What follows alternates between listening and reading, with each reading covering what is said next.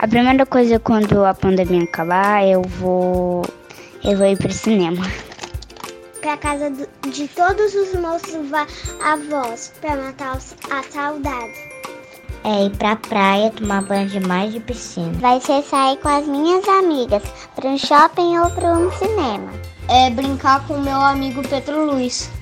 É ir comemorar meu aniversário em algum lugar porque já vai ter passado. Ir pro shopping comer no restaurante. E a primeira pessoa que eu queria abraçar era o vovô, por causa que ele teve que sair de casa para poder ir para Cascavel. A primeira pessoa que eu vou abraçar é a vovó Helena. Vai ser para minha amiga Margarida. A minha professora e os meus amigos. Vai ser pro vovô e pra vovó, que eu tô com muita saudade. Pra minha avó. Eu vou dar um abraço na Mariana.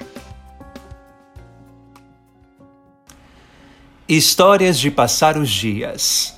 O dia depois da saudade. Melquia de Júnior. Narração Diego Barbosa. Engraçado. É mais fácil sonhar com o dia de amanhã que o dia de hoje. Hoje está perto demais. Bom é o depois. Mas depois de quê? Ah, depois de tudo, porque tudo vai passar. Difícil saber o que abarca esse tudo, porque tudo é muita coisa. E se a gente estiver no meio, junto desse tudo que vai passar? Mas espera aí, já não estamos? Ou tudo vai passar menos a gente? Um dia me disseram que se quiser entender algo de alguém, pergunte como se fosse uma criança. Logo a resposta virá como para uma criança. Se é assim, então, tudo tem um jeito menos difícil de dizer. Nós que não facilitamos. Quer saber? Virar adulto é complicar o que pode ficar simples. Tudo porque queremos saber o que vem pela frente e esquecemos o que está pela lateral. A nossa necessidade não necessária de ter o controle de tudo nos traz o aperreio de querer saber a data de quando tudo vai passar. Exigimos. Queremos dia e hora. Tem gente que se enrola toda se não estiver tudo agendado, tintim por tintim. Não é só organização, é medo. Medo de não saber o que vem depois de depois do que vem. A gente não quer chegar ao final, só quer vê-lo antes, saber como termina. A criança, quando muito, quer saber o que tem para hoje. Hoje. Precisamos aprender com as crianças. Elas são capazes de sacudir a poeira logo depois de terem se machucado.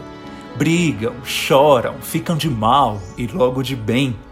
Pulam, dançam, ficam tristes, alegres, caem, levantam, dizem que nunca mais, só mais um segundo. A criança vive os altos e baixos de uma vida inteira antes que anoiteça. Precisamos aprender a viver como crianças a montanha russa de um dia e voltar ao início. Não é ser inconsequente, pelo contrário, fazer de amanhã só uma sequência de hoje. Mas cá estamos, adultos e crianças quase todos em casa, trancados de porta aberta, isolados, dias esperando essa onda passar. Precisamos também aprender com os pescadores. Eles ficam dias, semanas isolados no mar que balança sem parar, longe da família. Arrisco pensar que o que os faz sobreviver é essa missão de chegar em casa levando de comer, mesmo sem a garantia do que vão pescar, mesmo sem a certeza de que vão voltar. Será que o pescador tem medo do mar? Se tem, onde será que ele guarda o medo sem sair de lá? Deve ser igual a perder o medo de conviver com a gente mesmo sem sair de dentro da nossa cabeça. Tem gente que tem medo de ficar em casa mesmo quando não afunda, nem balança. Devem existir outras formas de naufragar no seco, afundar sem sair do chão. Mas se algum pescador ou marinheiro estiver ouvindo, avise-nos o segredo do balançar sem parar por semanas a fio e ainda dizer que isso é viver. Será que o problema de ficar tanto tempo em casa é que ela não balança igual a uma jangada? Quem balança somos nós? Para tudo! Desconfio de uma resposta. Será que o pescador alcança porque não espera? Ou porque tem esperança? Pode até não voltar, mas já se imagina chegando em terra para a sua outra casa, a que não balança.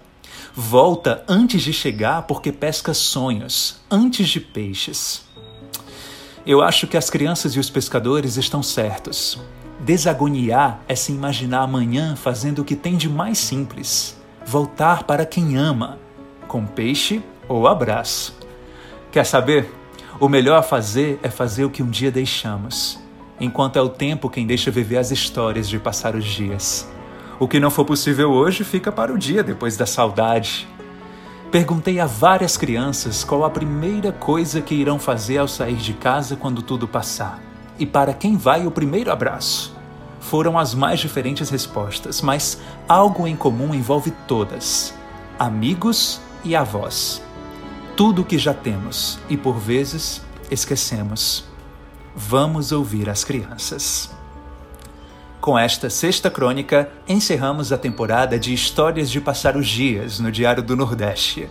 Todo o conteúdo pode ainda ser conferido nos nossos sites e redes sociais, além da Rádio Verdes Mares.